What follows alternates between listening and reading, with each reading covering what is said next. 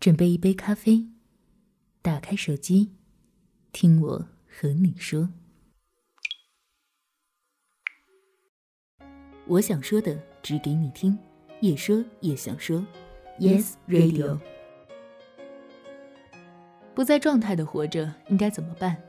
作者：廖伟文。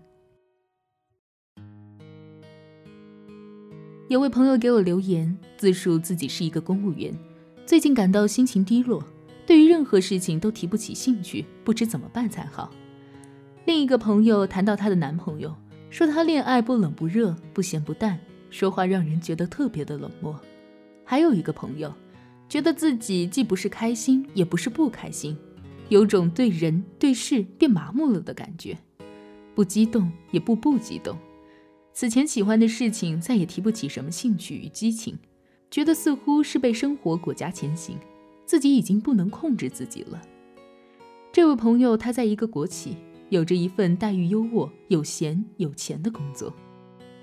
这些朋友都有一个共同点，眼下不再需要去为生计奔波，有着一份较为稳定的工作，过着波澜不惊、没有波折的生活。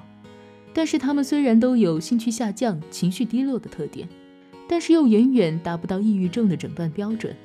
也没有出现过想要自杀的念头，所以我将其称之为不在状态的活着。这一种想活活不好，想死死不了的感觉。通常这种不在状态会有以下几种表现：一是身疲体惫，无来由的感到疲劳，提不起劲儿；二是兴趣减退，对于很多事情全部都失去兴趣；三是情感淡漠，不想与人交往，讨厌聚会，觉得沟通交流是件累人的事儿。四是工作懈怠，不想上班，只是拖拖拉拉、勉勉强强完成基本工作，不愿阅读，不想学习，毫无成就感、价值感可言。他们麻木的、机械的起床、睡觉、上班、下班，看着日升月沉，等到夜幕降临，一股无意义的感觉席卷而来，不知道自己到底是怎么了。一个朋友是这么说的。你说，哪怕让我痛苦，让我气愤，让我大发雷霆，让我大哭一场，好不好？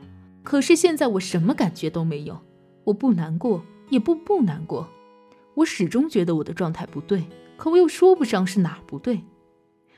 究其原因，大概是因为我们当下的社会状况时，对于何为有意义的人生定义越来越狭隘，实现难度越来越高，这就注定了只有少数的人才能取得世俗所谓的成功。过上有意义的人生，其他的人只能望其兴叹，自感自身的微弱渺小与无能为力。问题还不全然在此，很多获得世俗层面的成功的人，有时会发觉那些所谓的成功，并非真的就是他们所想要的，或者是他们自己所期待的成功。这样，他们陷入不在状态的情况会更加的严重，因为相较于无从努力。努力之后，面对幻灭，人会变得更加迷茫与痛苦。此前我也曾经苦于陷入这个怪圈之中，在世俗的要求中不断的努力，越努力越痛苦。这种错觉至今依然需要我不断的去抗争，只有这样才能避免惨遭生活裹挟，陷入无所适从之中。过去我曾经爱上了一个人，当时的我感觉一切都是有意义的，去跑步有意义，去旅行有意义。看电影有意义，去工作有意义。后来我失去了他，随之我陷入了巨大的痛苦之中。后来在不断纠结与反思中，我忽然幡然醒悟：生命的意义在于活着本身，在于能够全神贯注地去做自己想要去做的事情。后来开始写作，我一直在思考：我们面对这么多的烦恼和痛苦，到底应该持有怎样的态度和方式，才能真正达到安宁与喜乐？接着，我重新捡起了专业，开始心理咨询，去做那些我想去做、我认为值得去做的事情。逐渐，生命开始变得丰富多彩而富有张力。因为自知人生苦短，想要做的、想要体验、感受的人和事太多，人会变得既惜命又平和，一切似乎全都变得豁然开朗起来。后来，我读心理学家弗朗克尔的著作。他曾谈到，发现生命的意义有三个主要的方法：一是通过寻找工作或者去做某事儿；二是通过经历某件事情或者去与某人相遇相爱；三是通过苦难。